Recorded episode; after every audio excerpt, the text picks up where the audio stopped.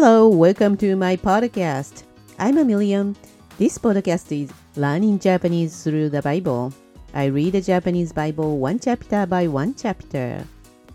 こんにちは、ロサンゼルスからミリオンです。聖書を通して日本語を勉強する番組です。ただただ日本語の聖書を読んでいきます。ピンポイントで主の語りを取り上げ、章ごとの私のポイントを挙げていきます。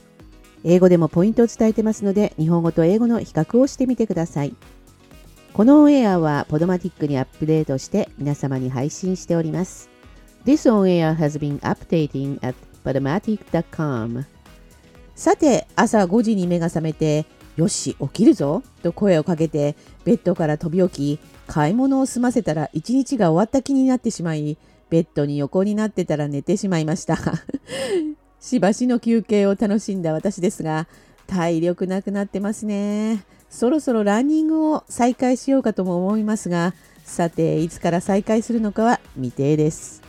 では本日は新明記13。あなた方のうちに預言者または夢見る者が現れ、あなたに何かの印や不思議を示し、あなたに告げたその印と不思議が実現して、さあ、あなたが知らなかった他の神々に従い、これに使えようと言っても、その預言者、夢見る者の言葉に聞き従ってはならない。あなた方の神、主は、あなた方が心を尽くし、命を尽くして、本当にあなた方の神、主を愛しているかどうかを知ろうとして、あなた方を試みておられるからである。あなた方の神、主に従って歩み、主を恐れなければならない。主の命令を守り、御声に聞き従い、主に仕え、主にすがらなければならない。その預言者あるいは夢見る者は殺されなければならない。なぜならその人はあなた方をエジプトの地から導き出して奴隷の家からあがない出されたあなた方の神主に対してあなた方が反逆するようにそそのかしあなた方の神主が歩めと命じた道からあなた方を迷わせようとするからである。あなた方の中からその悪いものを除き去りなさい。あなたと母を同じくする兄弟、あるいはあなたの息子、娘、あるいはあなたの愛妻、あるいはあなたの無二の親友が、密かにあなたをそそのかして、さあ、他の神々に仕えようと言うかもしれない。これは、あなたの先祖たちも知らなかった神々で、地の果てから果てまで、あなたの近くにいる。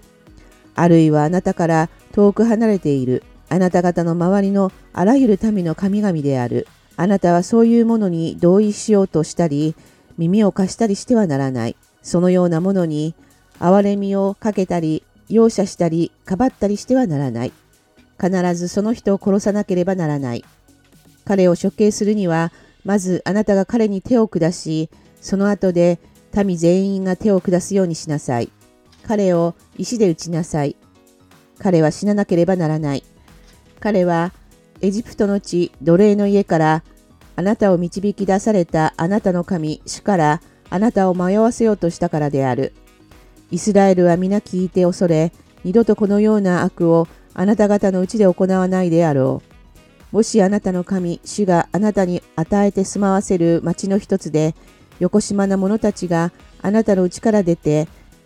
さあ、あなた方が知らなかった他の神々に仕えようと言って、町の住民を迷わせたと聞いたなら、あなたは調べ、探り、よく問いたださなければならない。もしそのような意味嫌うべきことがあなた方のうちで行われたことが事実で確かなら、あなたはその町の住民を必ず剣の刃で立たなければならない。その町とそこにいるすべてのもの、その家畜も剣の刃で整絶しなさい。そのすべての略奪物を広場の中央に集め、その町と略奪物のすべてをあなたの神、主への焼き尽くす捧げ物として火で燃やさなければならない。その町は永久に廃墟となり、再建されることはない。その誠実のものは一部でもあなたの手の中にとどまることがあってはならない。それは主が燃える怒りを収めて、あなたに憐れみを施し、あなたの父祖たちに誓った通りに、あなたを憐れんで、あなたを増やすためである。というのは、あなたは必ずあなたの神、主の御声に聞き従って、私が今日あなたに命じるすべての主の命令を守り、あなたの神、主の目にかなうことを行わなければならないからである。終わり。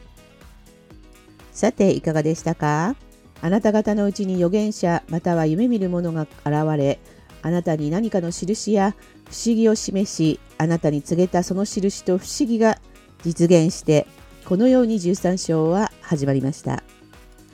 この章では、またまた偶像崇拝禁止の掟と、預言者や夢を見る者についての掟が語られてました。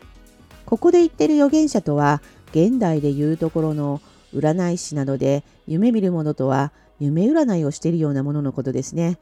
また非常に大切だなと思った箇所は6節ですが、身内や近しい人が自分をたぶらかす可能性があることを言っていましたね。3000年以上の昔にもこういった今、現在私たちが住んでいる環境と似た環境も存在していたのだということですね。